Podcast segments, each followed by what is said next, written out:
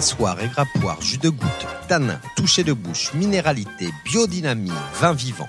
Bienvenue dans Chin Chin, le podcast qui a du nez, où nous allons décrypter ensemble le monde du vin, terre si vaste et passionnante.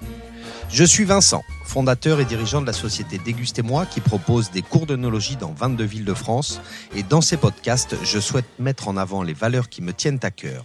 Échange, artisanat, passion, écoute, plaisir, transmission, circuit court, écologie.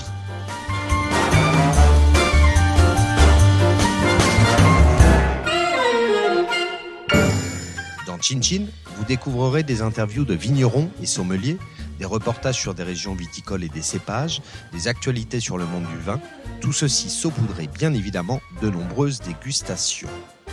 Au micro, des artisans vignerons fiers de leur terroir et de leur vin authentique, façonnés sans utilisation de produits chimiques dans les vignes et de techniques œnologiques en cave.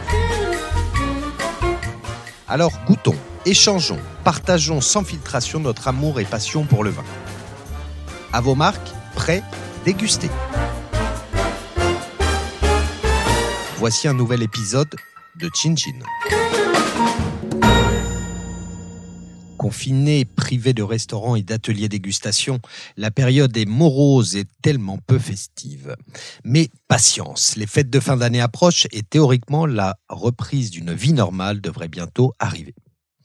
Ce deuxième épisode de Chin Chin, le podcast qui a du nez, est consacré aux accords mets et vins à l'approche des longs repas festifs. Au sommaire, aujourd'hui, nous verrons quels sont les pièges à éviter et les mets difficiles à accorder l'ordre de service des vins lors d'un repas. Les accords euh, mets et vins avec les entrées, huîtres, saumon fumé et foie gras.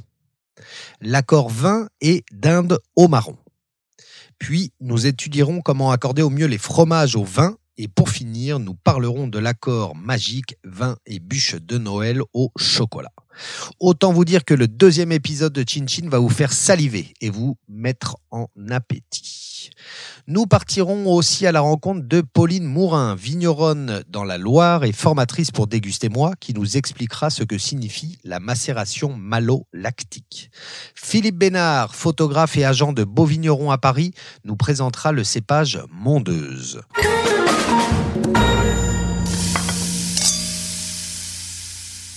Nous allons désormais aborder la question des accords mets et vins compliqués et des pièges à éviter. En préambule, gardez à l'esprit que les aliments posent plus de problèmes aux vins que les vins aux aliments.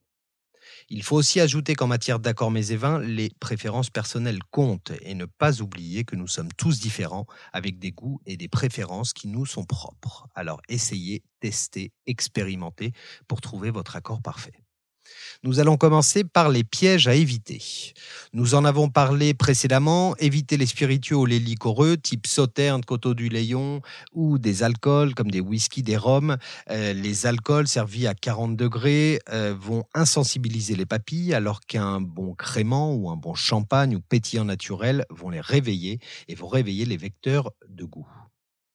Deuxième euh, piège à éviter, le vin rouge et le fromage, un accord qui fait souvent très mauvais ménage.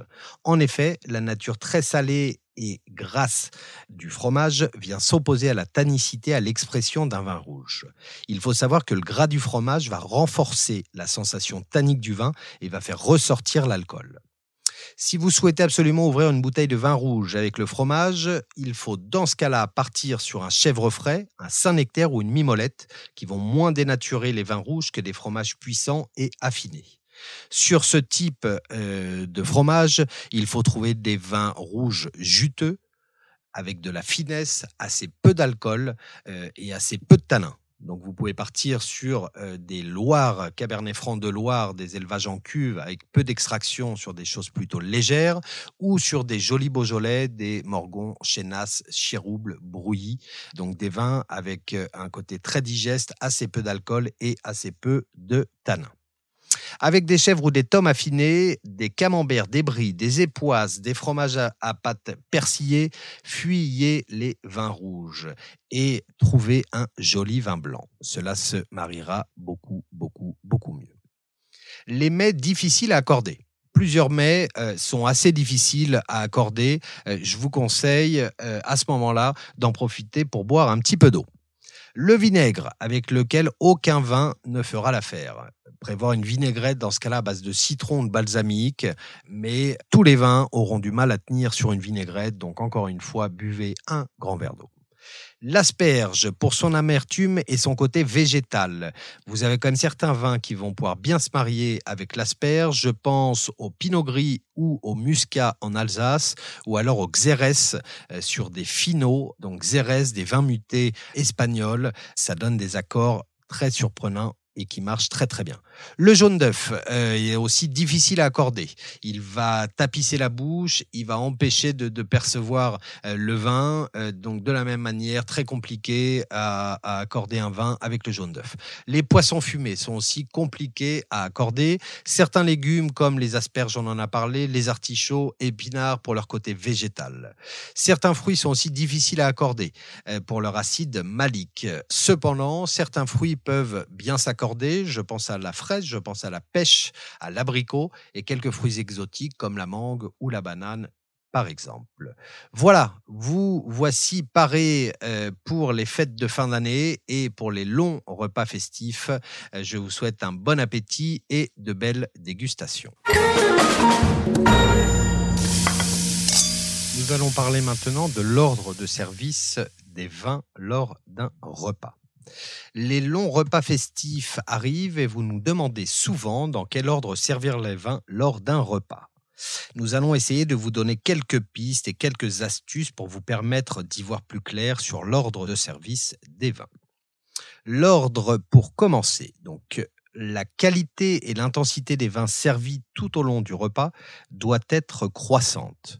En effet, il est judicieux de ne pas regretter le vin précédent et de commencer par des vins légers, fruité pour terminer avec des vins plus corsés ou charpentés. Nous pouvons donc, euh, pour simplifier, fixer trois règles. Il faudra servir du vin le plus sec vers le vin le plus doux. Donc très important, ne commencez pas par un liquoreux, donc du plus sec au plus doux. Nous y reviendrons tout à l'heure. Deuxième règle, du plus léger au plus charpenté. Nous l'avons vu tout à l'heure. Si vous servez un vin très charpenté puis un vin léger, léger, celui-là euh, paraîtra vraiment insipide. Donc du plus léger au plus charpenté. Troisième règle, du plus simple vers le plus complexe. Ce qui signifie, comme euh, annoncé en préambule, qu'il ne faut pas regretter euh, le vin précédent. Donc il faut toujours commencer par des vins plus simples pour commencer par des vins de plus grande qualité. Dernière règle, euh, mais qui est un petit peu plus compliquée puisqu'elle ne s'applique pas à chaque fois euh, si vous avez des vins jeunes et des vins vieux. Alors certaines personnes disent qu'il vaut mieux commencer par les vins jeunes pour aller vers les vins vieux. Vieux, pardon. Euh, certaines personnes disent plutôt l'inverse, qu'il faut commencer par les vins vieux et continuer par des vins jeunes. il faut savoir une chose, c'est qu'en vieillissant, les vins rouges vont devenir plus légers. les tanins vont se faire plus discrets donc ils seront plus soyeux, moins présents. La densité du vin sera aussi moins importante. Donc les vins euh, âgés, donc vins âgés, c'est des vins à partir de 15-20 ans. Les vins âgés euh, donc seront, euh, si vous prenez le même vin, un sur un millésime récent, 2019 par exemple, et un sur le millésime 2000, celui du millésime 2000 aura moins de tanins, moins de de densité euh, que euh, le vin de 2019. Alors, il n'y a pas vraiment de règle pour ça. Euh, la règle est plutôt celle que nous avons vue précédemment. Donc, continuer à augmenter la qualité des vins tout au long du repas. Donc, si vous avez un vin vieux de petite qualité, il n'y a rien de péjoratif à ça, plutôt le servir en effet en début de repas. Euh, si vous avez par contre un grand vin, un grand Bourgogne, grand vin du Rhône, quelle que soit la région, un grand vin euh, qui a une quinzaine, vingtaine d'années, dans ce cas-là, vous pouvez très bien le servir après les vins jeunes, puisque vous respectez la règle donc de, de ne pas euh, regretter le vin précédent. Et si vous montez en qualité, le vin plus âgé aura aucun mal à tenir derrière un vin plus jeune. Voilà, donc ça c'est les principales règles. Euh, pour revenir donc au premier vin, sachez qu'à l'apéritif, le premier vin servi est important. C'est le premier vin qui va vous donner envie de vous mettre à table et qui va vous faire saliver, mais c'est aussi celui-là qui peut alourdir vos papilles et mettre en péril le vin servi ensuite. Pour l'apéritif, il faut éviter de déguster un vin sucré ou un alcool. Oubliez le porto à papilles qui attend dans le placard depuis de longues années. Malheureusement, ce type de vin, des vins avec beaucoup de sucre ou des alcools, cela aura pour conséquence d'écraser vos papilles, d'alourdir vos papilles euh, par le biais du sucre et de l'alcool. Donc, de préférence, pas de liquoreux, pas de vin doux naturel, pas d'alcool, à l'apéritif, mais choisissez plutôt un joli vin blanc vif ou un effervescent qui a souvent une belle acidité. Rien de mieux qu'un vin pétillant, comme un champagne, un crément, un pétillant naturel qui va apporter de la fraîcheur et une sensation acide importante qui va aiguiser encore une fois vos papilles. À défaut de bulles, vous pouvez partir sur un vin blanc avec une jolie acidité, comme un chenin de Loire par exemple, sur l'appellation Saumur ou Anjou. Vous pouvez partir sur un Chablis, un Chardonnay du nord de la Bourgogne, un Sancerre, un Sauvignon de Loire ou un autre vin avec une belle vivacité. Pour le début du repas. Euh, privilégiez les vins blancs secs ou rouges plutôt fruités et légers. Et plus le repas va avancer, plus vous pourrez euh, monter donc en qualité et en densité, donc avec des vins plus charpentés. En ce qui concerne les fromages et les desserts, vous pouvez terminer euh, par des vins liquoreux ou des vins doux naturels qui vont très très bien se marier avec pas mal de fromages puissants comme le maroilles, tous les bleus, euh, les bleus d'Auvergne, les roquefort, des époisses, etc. C'est des fromages qui se marient très bien avec des liquoreux type vendange tardive en Alsace, Jurançon, Coteau du Léon, Bonzo, Quart de Chaume dans la Loire, Barsac, Sauterne dans le Bordelais. Les accords se superbes. Les vins doux naturels comme les Moris, les Banyuls ou les Porto sont de très jolis compagnons aussi avec les fromages dont je viens de citer, euh, surtout euh, un Mori ou un, un Banyuls vintage, hein, donc euh, jeune, se marie aussi très très bien avec les bleus et les roquefort. Ça, je vous recommande cet accord, ça marche à 300%. Et de plus, ce sont des vins qui se marient très très très bien avec des desserts au chocolat. On n'est pas loin de l'accord parfait. un moelleux au chocolat avec avec un Mori vintage rouge. C'est vraiment magnifique. Je vous le conseille. Voilà, voici un petit peu les différentes règles qu'on peut fixer. J'espère que cela vous aura aidé euh, à l'approche des fêtes et des repas donc festifs. Alors bon appétit à tous et bon repas de fête. Nous allons maintenant aborder l'accord vin et huîtres. Avec les beaux repas de fête, les huîtres vont faire leur apparition. Donc nous allons essayer de voir les meilleurs accords entre les huîtres et les vins. Pour faire simple, accordez les huîtres avec des vins blancs acidulés et oubliez d'emblée les vins rouges. L'idéal est de trouver des vins blancs avec des notes salines, voire iodées, que l'on peut trouver dans plusieurs régions. L'huître est un mets avec beaucoup d'acidité, perception renforcée par l'ajout de citron. L'acidité d'un mets va faire baisser la sensation d'acidité d'un vin. Il faut donc éviter les vins avec une faible acidité qui vont paraître mous au contact des huîtres. L'accord classique pour commencer, le muscadet ou le gros plan nantais, qui ont euh, des notes salines et fraîches. La proximité maritime et le climat frais de cette région euh, permettent de produire des vins vifs et salins qui se marieront très très bien avec les huîtres.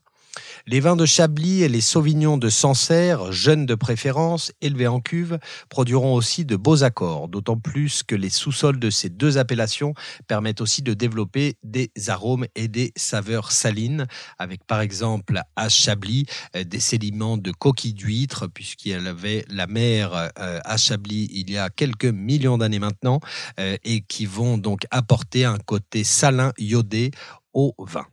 Vous avez aussi la possibilité d'accorder les huîtres avec un Riesling sec et tendu, ayant subi un élevage en cuve toujours, ou d'un Bordeaux blanc sur l'appellation entre deux mers. Voilà.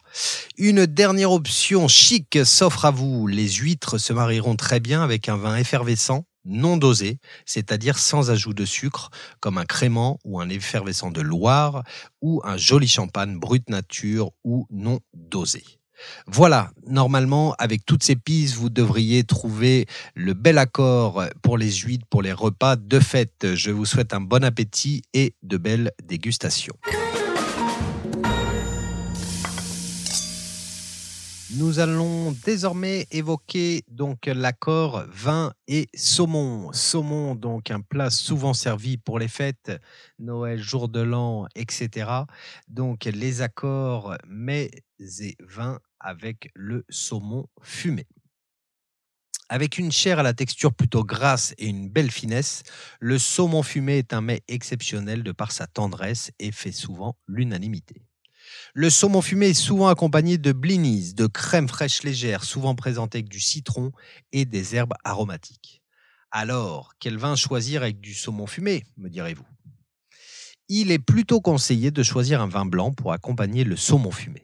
Le vin blanc ne devra pas être trop gras pour ne pas ajouter de la lourdeur au saumon qui est déjà gras. Toutefois, le vin blanc devra avoir du corps, de la rondeur, de la chair et surtout ne pas être dépourvu de vivacité et de fraîcheur. Vous pouvez vous tourner vers la Loire avec un quincy, un pouilly fumé ou un sancerre où l'acidité du sauvignon sera un vrai atout. Vous pouvez aussi voyager toujours dans la Loire, mais plutôt du côté de Vouvray ou dans l'Anjou ou à Saumur sur un millésime frais comme 2008 ou 2013. Comme nul n'est censé ignorer la Loire, vous pouvez rester dans cette magnifique région en choisissant un muscadet élevé sur lit comme une belle cuvée de chez Joe Landron, une cuvée qui aura 5-6 années de garde. Par ailleurs, vous pouvez choisir des vins blancs secs, encore jeunes, comme un Riesling d'Alsace par exemple, ou un Jurançon sec dans le sud-ouest avec les cépages petits et gros mincingues. Et les vins rouges, me direz-vous? L'arôme fumé du saumon peut se retrouver dans de jolis vins, euh, comme des vins de la vallée du Rhône Nord. Je pense par exemple à des Gros Hermitages, des Saint-Joseph ou des côte Et je me rappelle une, un Saint-Joseph bu il y a une dizaine de jours, euh, avec vraiment un côté fumé très très accentué. Le problème des vins rouges, c'est que le côté opulent de ces vins va venir masquer la délicatesse du saumon fumé. Si vous ne buvez pas de vin blanc, donc, vous pouvez toutefois choisir un vin rouge de la vallée du Rhône septentrional que l'on vient d'évoquer, mais comme je vous l'explique un petit peu plus tôt, je vous conseille vraiment d'ouvrir un des vins blancs que nous venons de citer. Voilà, alors je vous souhaite un très bon appétit et de belles dégustations.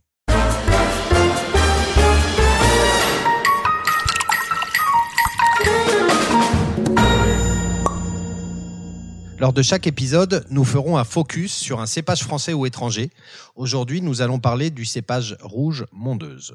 J'ai le plaisir de recevoir Philippe Bénard, photographe et agent. Il représente de magnifiques domaines que l'on adore, Giacchino, Damien Coquelet, Château de Coulennes, Fabien Jouve, Joss Meyer, j'en passe et des meilleurs. Philippe, peux-tu nous présenter le cépage savoyard mondeuse?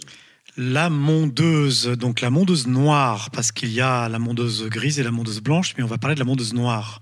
Donc c'est un cépage originaire de Savoie. C'est un cépage qui est aujourd'hui euh, planté essentiellement donc en Savoie, euh, dans le Bugey. Euh, ça, c'est pour la France. Et c'est un cépage qui est assez confidentiel parce que ça représente 300 hectares en tout. à l'étranger, on va le retrouver au nord de l'Italie, on va le retrouver euh, en Suisse. Euh, on va le retrouver aussi en Californie euh, et dans l'Oregon, dans la vallée de Willamette. Tu nous fais voyager, Philippe. Hein. bah oui. Et puis aussi en Australie, dans la région de, dans l'État de Victoria. Voilà. Et alors, plus étonnant, on le retrouve en Sicile. Mmh. Et ça, je l'ai appris assez récemment. on le retrouve sur les contreforts de l'Etna, donc sur, sur, des, sur, sur un terroir qui est, qui est, qui est volcanique. Euh, à une altitude donc très élevée, en tout cas plus que plus qu'en Savoie et, euh, et, en Isère. Mais là, j'ai pas dégusté. Euh, c'est un cépage qui est très ancien. On pense qu'il serait l'équivalent de l'allobrogica que Pline l'Ancien a, décrit dans ses, dans ses textes de référence. Et que je connais vraiment par cœur. Oui, j'imagine. J'imagine. Et c'est un cépage qui a été quasiment éradiqué lors de la crise du phylloxéra, donc à la fin du 19e siècle. Euh, parce qu'à l'époque, il était planté dans d'autres régions comme la Bourgogne, euh, dans Lyon, et puis euh, dans la région de Vichy. Voilà. Donc là, on n'a plus trop de traces dans ces régions-là.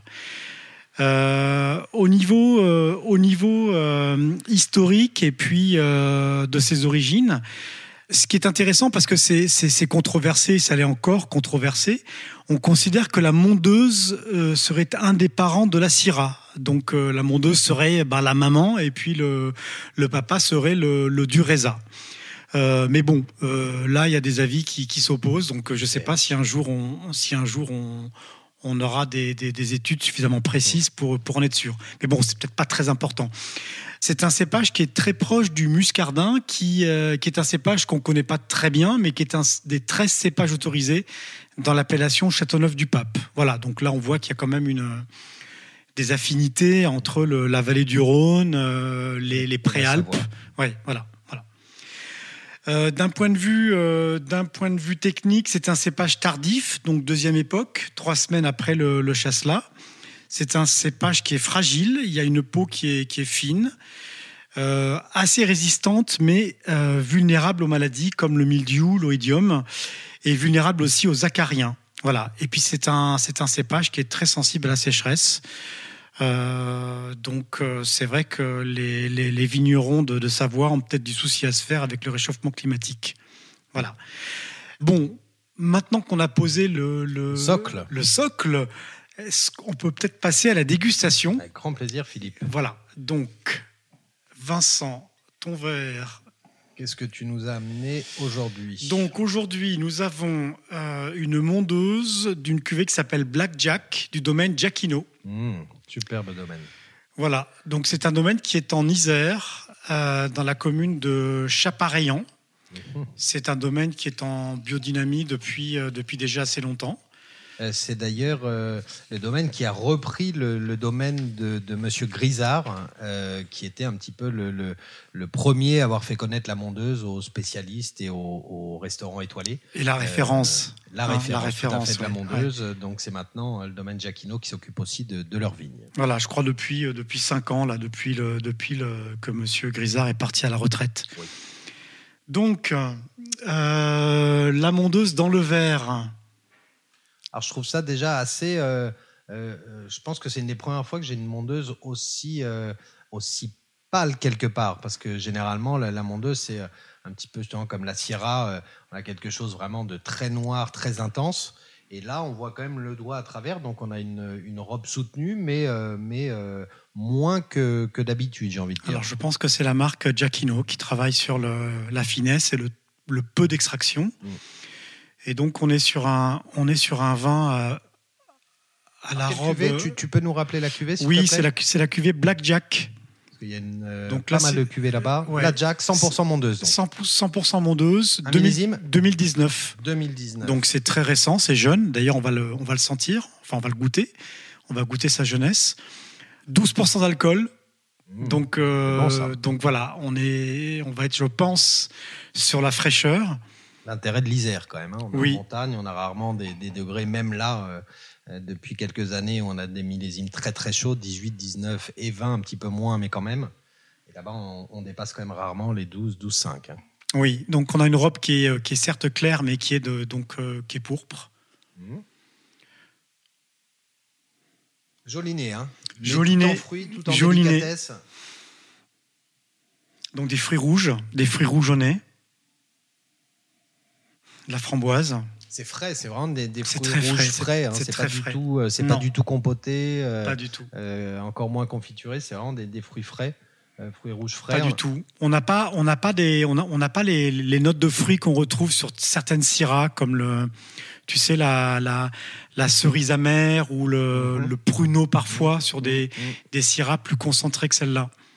Par contre, je trouve que comme souvent sur la Syrah, on a un côté poivré quand même, on a un petit Oui, peu d'épices au nez. Déjà, Hein, ça, déjà. Ça, ça rappelle un petit peu quand même la Syrah, euh, à ce niveau-là en tout cas. Oui, un poivre, euh, un poivre blanc, un poivre. Ouais, un, ouais, un poivre assez, euh, assez discret, mais vraiment un très beau nez. hein, Un nez euh, en tout temps en fitness, en délicatesse, c'est vraiment joli.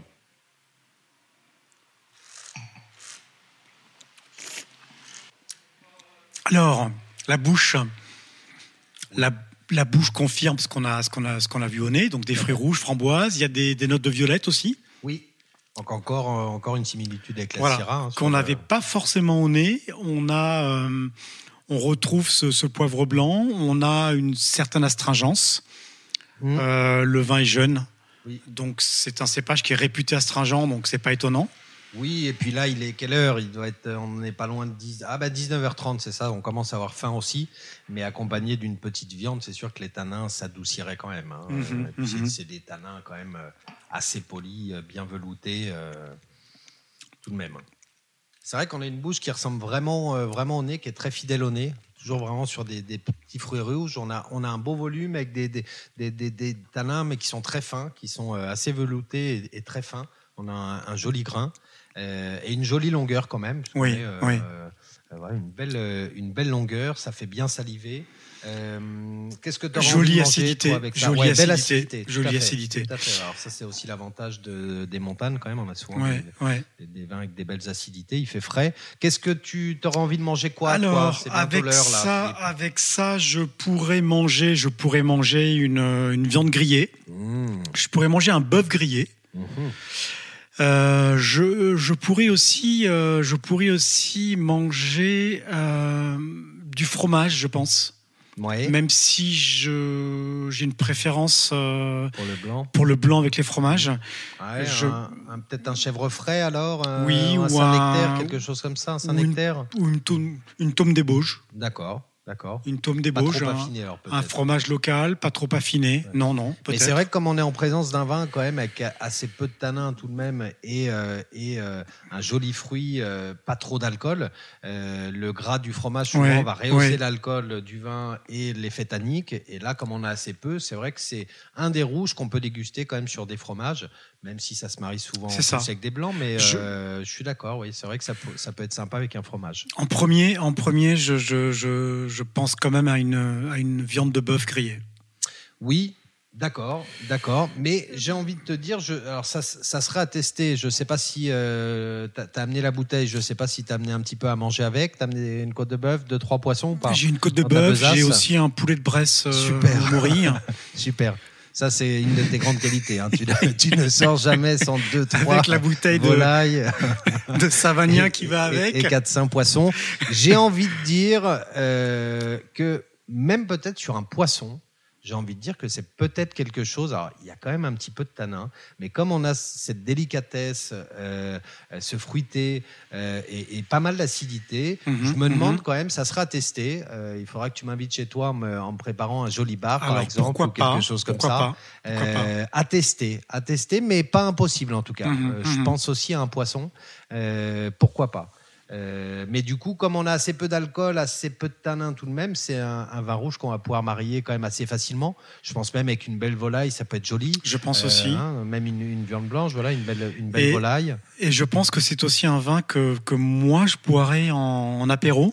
Oui. Avec, euh, je pense que le- la charcuterie peut passer avec ce vin-là. Oui.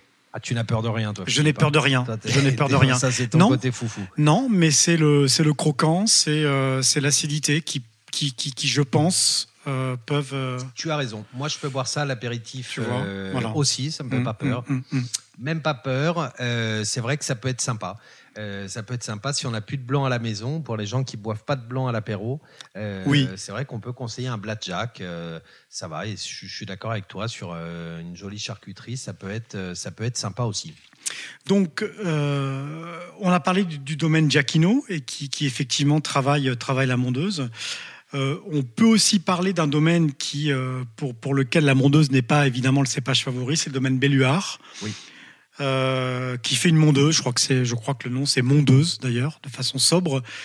Euh, qui aussi fait une très belle mondeuse. Mais ça représente effectivement une toute petite partie de, de son domaine en plantation. Tu disais 300 hectares dans le monde, c'est ça, de 300, mondeuse 300 hectares en France, En entre France. la Savoie et le. Bugey. Donc c'est rien, juste pour donner un aperçu, un, un grand domaine à Bordeaux ou dans Côte-du-Rhône, etc. On peut vite atteindre des 100-120 hectares. Donc c'est trois gros domaines des en Côte-du-Rhône ou à Bordeaux. hein. donc C'est vraiment pas grand-chose. Et dans les régions euh, autres que les régions françaises, euh, c'est un cépage qui est, euh, qui, est, qui est très très très minoritaire. Alors certes, il est planté euh, en Italie, en Californie, mais euh, les, les- les surfaces plantées sont, euh, sont très très limitées. ouais. Ouais. Très très limitées. Alors, ce qui- qu'il faut dire aussi avec ce cépage, c'est que c'est vraiment un cépage de garde.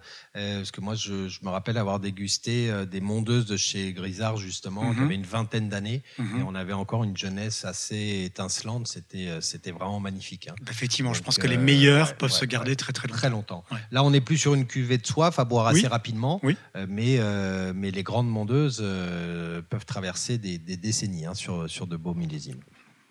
Eh bien, génial. Écoute, c'était euh, c'était superbe. Euh, Domaine Giacchino, donc une des références en, en- en Savoie. On... Alors en appellation Savoie, parce Oui. qu'ils sont en Isère, Ah, eh ben oui. Voilà. Oui, d'accord. D'accord. mais bon, en Savoie. Ils en pas être très contents, les Savoyards. ça, ça doit pas. Ça doit... Mais c'est tout un près, c'est euh, vraiment tout près, c'est limitrophe, c'est limitrophe. C'est des cousins, tout à fait. Tout à fait, tout à fait. Super, écoute, euh, très beau, très belle cuvée. C'est un domaine qu'on déguste d'ailleurs dans un des cours. J'ai plus la cuvée en tête, j'ai plus le cours en tête, mais en tout cas on le déguste. Je pense que Euh, c'est peut-être euh, donc un de ces blancs et ça serait peut-être Apremont ou C'est sûrement la promo, je crois Mhm. que tu as raison. Mhm. Euh, mais vous pourrez retrouver ça sur notre site euh, de Déguster Moi. En tout cas, euh, très sympa. Écoute, très, très joli vin.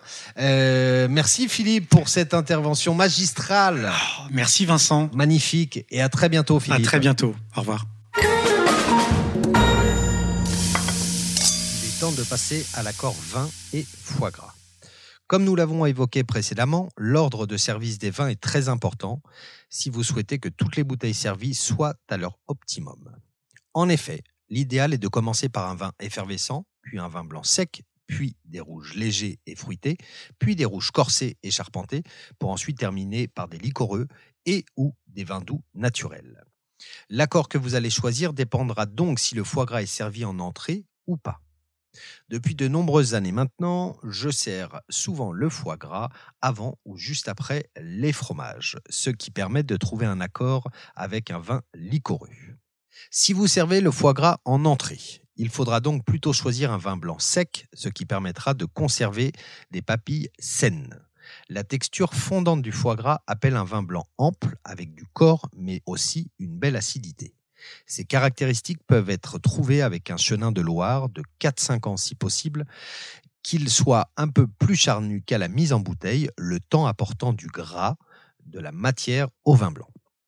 Un Anjou blanc, un Savenière, un Janière, un Montlouis ou Vouvray fera parfaitement le job, comme disent les Québécois. Un Jurançon sec ou certains vins à base de grenache gris sur des terroirs de schiste dans le Roussillon feront aussi de beaux accords. Si vous souhaitez servir un vin rouge avec du foie gras, c'est possible, mais il faut respecter quelques consignes. En effet, la texture fondante du foie gras demande un vin rouge assez dense, mais avec des tanins soyeux. Vous pouvez donc privilégier les vins rouges évolués avec 5 à 10 ans de bouteille. Personnellement, mes meilleurs accords foie gras et vin rouge ont été réalisés avec des vins rouges de la vallée du Rhône Sud, comme un Gicondas, un Kéran ou un Rasto. En effet, un Kéran rouge, par exemple du domaine Richaud, épousera parfaitement le corps du foie gras et s'accordera idéalement. Un vin rouge de la rive droite de Bordeaux avec une majorité de merlot comme un Pomerol ou, Saint-Émilion fera aussi des merveilles. Si vous optez pour un service du foie gras avant ou après le fromage, de nombreuses options s'offrent à vous. Vous pouvez donc partir sur un Jurançon moelleux, un Barsac Sauterne ou Montbazillac dans le sud-ouest, un Gewürztraminer ou un Pinot Gris en vendange tardive en Alsace, ou encore un Coteau du Léon, Carte de Chaume ou Bonzo dans la Loire. Voilà, vous voici prêt à accorder le foie gras comme un grand sommelier. Alors à vous de tester, d'expérimenter afin de trouver votre accord préféré.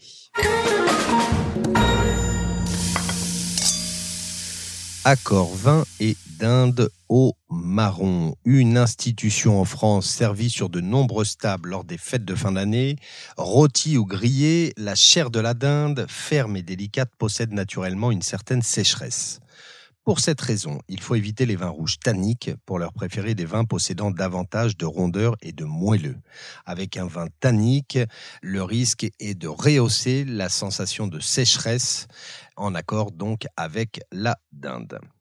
Pour cette raison, il faut éviter les vins rouges tanniques pour leur préférer des vins possédant davantage de rondeur et de moelleux. On privilégiera donc les vins rouges élégants avec une belle acidité pour ne pas rehausser le côté asséchant de la viande. À quel cépage, à quelle région pensez-vous pour des vins rouges avec une belle acidité et euh, beaucoup d'élégance? La Bourgogne, bien sûr. Donc une première option vous invite à partir du côté de la Bourgogne avec ses jolis pinots noirs. Privilégiez ici des appellations villages sur des millésimes assez récents comme un Marsanais, un Mercuret ou un Volnay. Un Pinot Noir d'Alsace fera aussi de jolis accords. Un vin rouge de Loire, juteux et plein de fraîcheur comme un Saumur Champigny, un Chinon, un Saint-Nicolas de Bourgueil, un Bourgueil sera aussi un compagnon idéal. Enfin, un cru du Beaujolais comme un Morgon, un Brouilly ou un Fleury sera tout à fait approprié. Et les vins blancs, me direz-vous? Eh bien, c'est aussi une très bonne option, à condition de respecter certaines conditions. Le vin blanc devra être ample et riche pour soutenir la dinde. Un beau chenin, par exemple, sur un millésime un petit peu évolué comme 2009, sur l'appellation Anjou, Savenière ou Janière, sera parfait. Un chardonnay d'une dizaine d'années du Jura sera aussi conseillé, ainsi qu'un Meursault, un Chassagne Montrachet, un Puligny Montrachet ou un Saint-Romain en Bourgogne toujours. Que de possibilités pour réaliser de fabuleux accords avec la dinde au marron. Alors n'hésitez pas, testez, essayez, expérimentez pour trouver votre accord parfait. Et nous allons désormais passer aux accords vin et fromage. Les accords avec les fromages méritent une attention particulière, car d'un côté, ils constituent une des palettes les plus larges en termes de possibilités, mais de nombreux fromages peuvent totalement dénaturer les vins, surtout les vins rouges. De plus, certaines habitudes ont la vie dure et méritent d'être revues. Avec quelques règles relativement simples, il est pourtant possible de constituer des accords vin et fromage sublime. Voici donc les règles de base des accords fromage et vin. Nous détaillerons de nombreux accords lors de prochains épisodes de Chin Chin. Avant toute chose, sachez que la croûte du fromage va apporter une amertume incompatible avec la finesse du vin. Il est donc fortement conseillé d'enlever la croûte des fromages avant la dégustation. Un seul vin ne pourra pas offrir de beaux accords avec un plateau varié de fromages. En effet, un vin blanc de Savoie, par exemple, qui fait un accord qui donnera un accord parfait sur une tome, ne se mariera pas aussi bien avec d'autres fromages comme des croûtes fleuries ou des fromages de chèvre. Comme pour le reste des aliments, les fruits, les légumes, entre autres, il faut respecter le rythme des saisons. En effet, en plein hiver par exemple, il est aussi étrange de composer un plateau avec du fromage de chèvre que de préparer une salade de tomates. Et oui, en hiver, la majorité des chèvres attendent leurs petits et ne produisent pas de lait. Seul le lait caillé congelé est disponible, ce qui donnera bien sûr un fromage beaucoup moins goûteux et savoureux.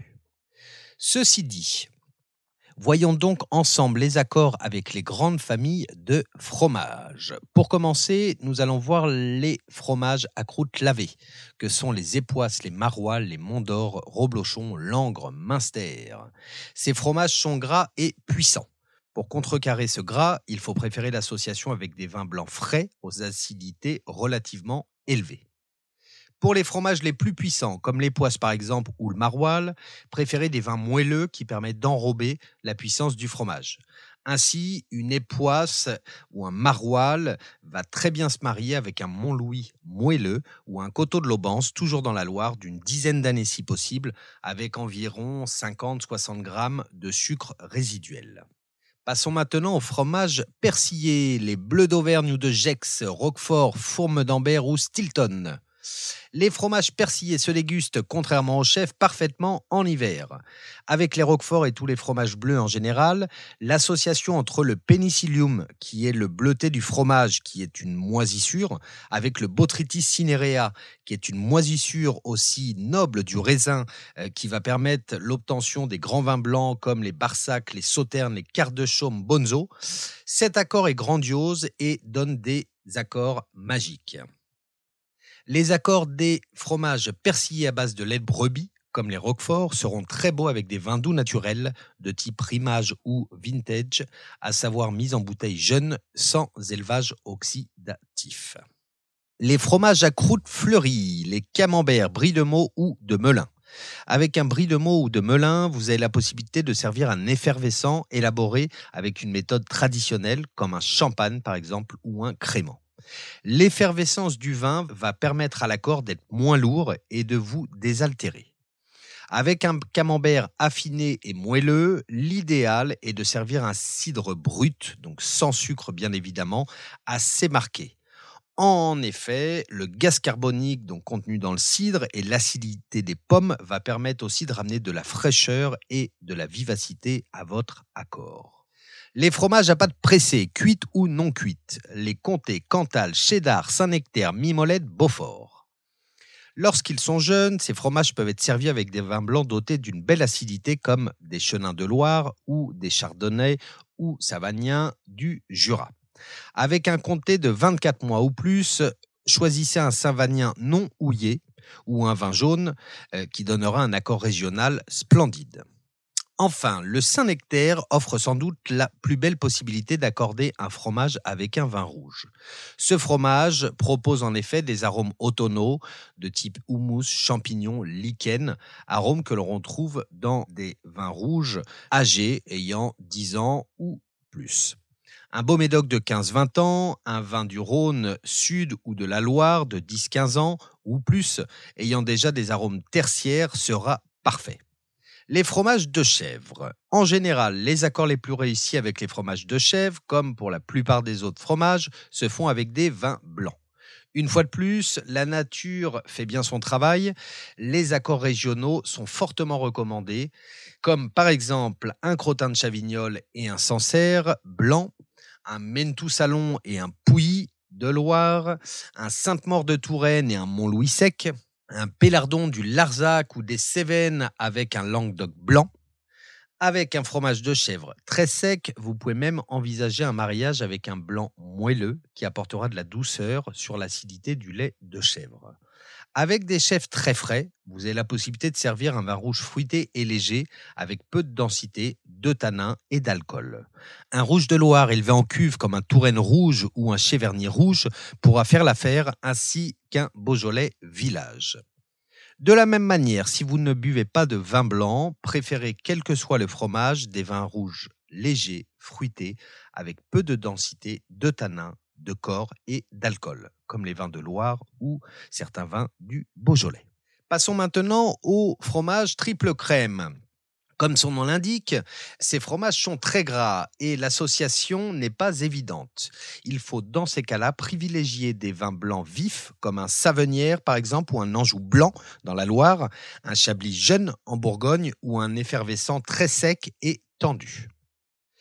Nous voici à la fin de notre tour de France des fromages, qui, comme vous avez pu le constater, s'accordent beaucoup mieux avec des vins blancs que des vins rouges. N'oubliez pas que vos préférences personnelles comptent, donc testez, expérimentez, essayez et trouvez votre accord parfait. Vous voici en tout cas paré pour réaliser de magnifiques accords vin et fromage. J'ai le plaisir de recevoir Pauline Mourin, talentueuse vigneronne du domaine de l'Austral à Puy-Notre-Dame dans la Loire et grande formatrice pour déguster moi à Nantes et Angers. Lors de chaque épisode, Pauline nous expliquera la signification d'un terme technique utilisé en viticulture ou en vinification. Aujourd'hui, nous allons aborder le terme euh, fermentation malolactique. Est-ce que tu peux nous expliquer, Pauline, ce que signifie la fermentation malolactique? Euh, Bonjour. Euh, pour définir la fermentation malolactique, on va partir euh, de la base. Dans le vin, il y a deux fermentations qui ont lieu. Il y a la fermentation alcoolique. Ce sont les levures qui mangent le sucre pour le transformer en alcool et en gaz carbonique. Et à suivre, on parle de fermentation malolactique. Alors, c'est pas une fermentation en soi, euh, dans le sens où il n'y a pas de dégradation de sucre, mais ce sont les bactéries lactiques qui mangent l'acide malique pour produire l'acide lactique. C'est-à-dire qu'on va perdre en acidité. L'acide malique, c'est un diacide, il y a deux fonctions acides sur la molécule chimique. Et l'acide lactique, il n'y en a qu'une. Donc, cette fermentation, faite par les bactéries lactiques, va diminuer l'acidité du vin. Elle se fait tout le temps sur les vins rouges. Elle est obligatoire. Hein. Euh, elle permet de stabiliser la couleur, les arômes, et donc de stabiliser le vin. Un vin rouge ne peut pas faire. Euh, euh, c'est impossible qu'il n'y ait pas eu de fermentation malolactique. C'est pas autorisé. C'est pas autorisé. Voilà. D'accord. Nous, on a déjà eu du mal sur une, une, de nos cuvées à faire une fermentation malolactique, mais il mhm. fallait qu'on la fasse pour pouvoir vendre le vin derrière. D'accord. Donc voilà. Sur les vins blancs, ça dépend. Alors, soit euh, soit elle se fait naturellement, soit on la provoque en ajoutant des bactéries lactiques parce que on peut les ajouter. C'est comme les levures. Soit on travaille en bactéries qui sont indigènes, donc qui sont naturellement présentes dans le dans le vin, soit on en achète dans le commerce. Euh, donc soit on la provoque, soit elle se fait naturellement, soit elle ne se fait pas. C'est euh, voilà, ça, ça dépend des cas, ça dépend des régions. Il y a des régions dans lesquelles ben on veut pas qu'elle se fasse. Par exemple?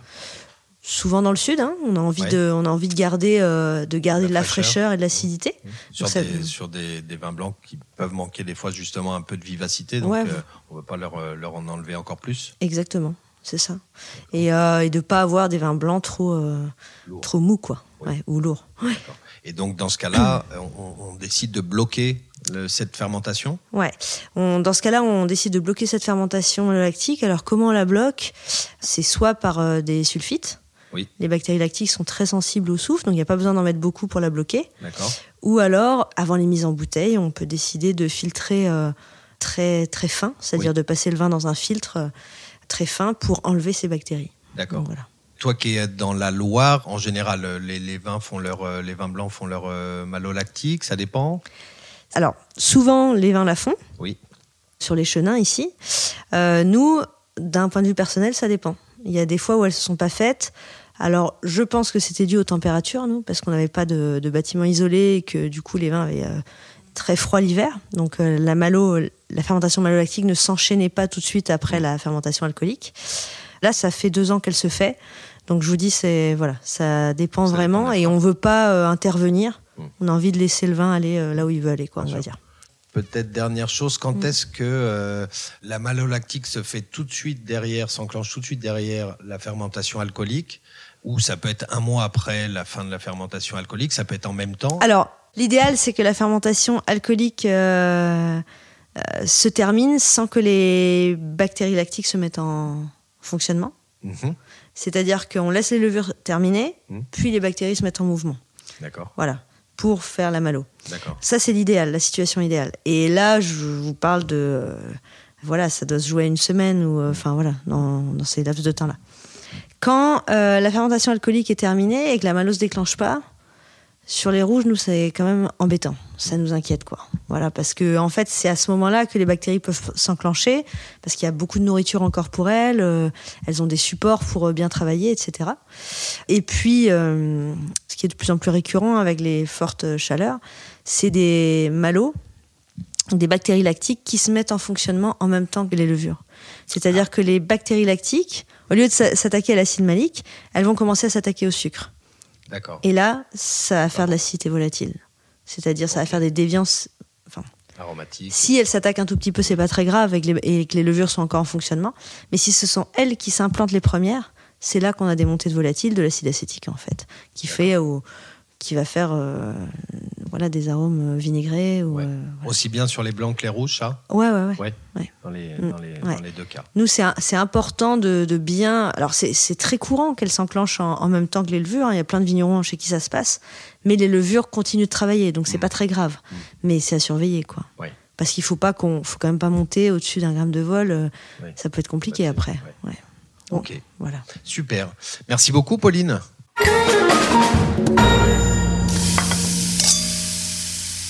Nous allons désormais évoquer l'accord mets et vin, vin et bûche de Noël au chocolat.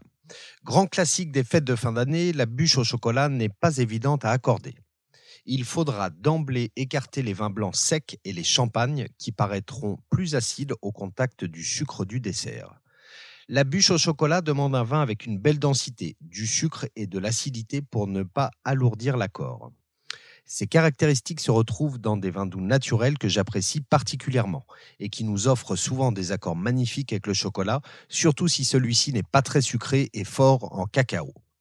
Le chocolat possède en effet une grande intensité aromatique, tout comme les vins doux naturels, et aucun des deux ne dominera donc l'autre.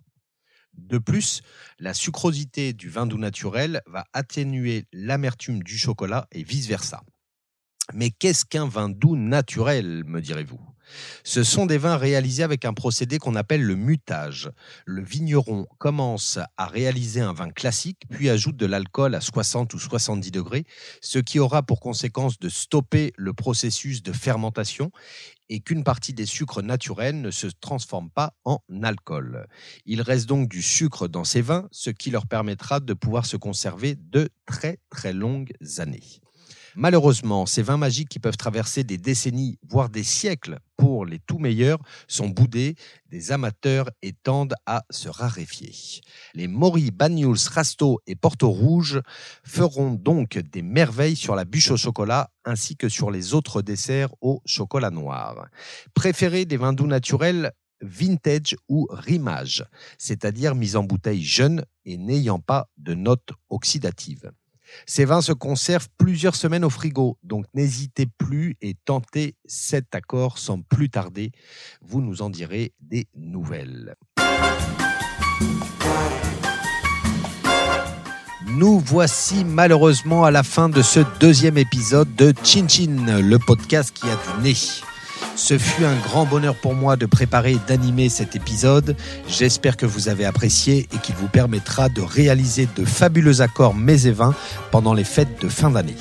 Alors bon appétit à toutes et à tous. Je vous souhaite plein de belles dégustations et de très belles fêtes de fin d'année.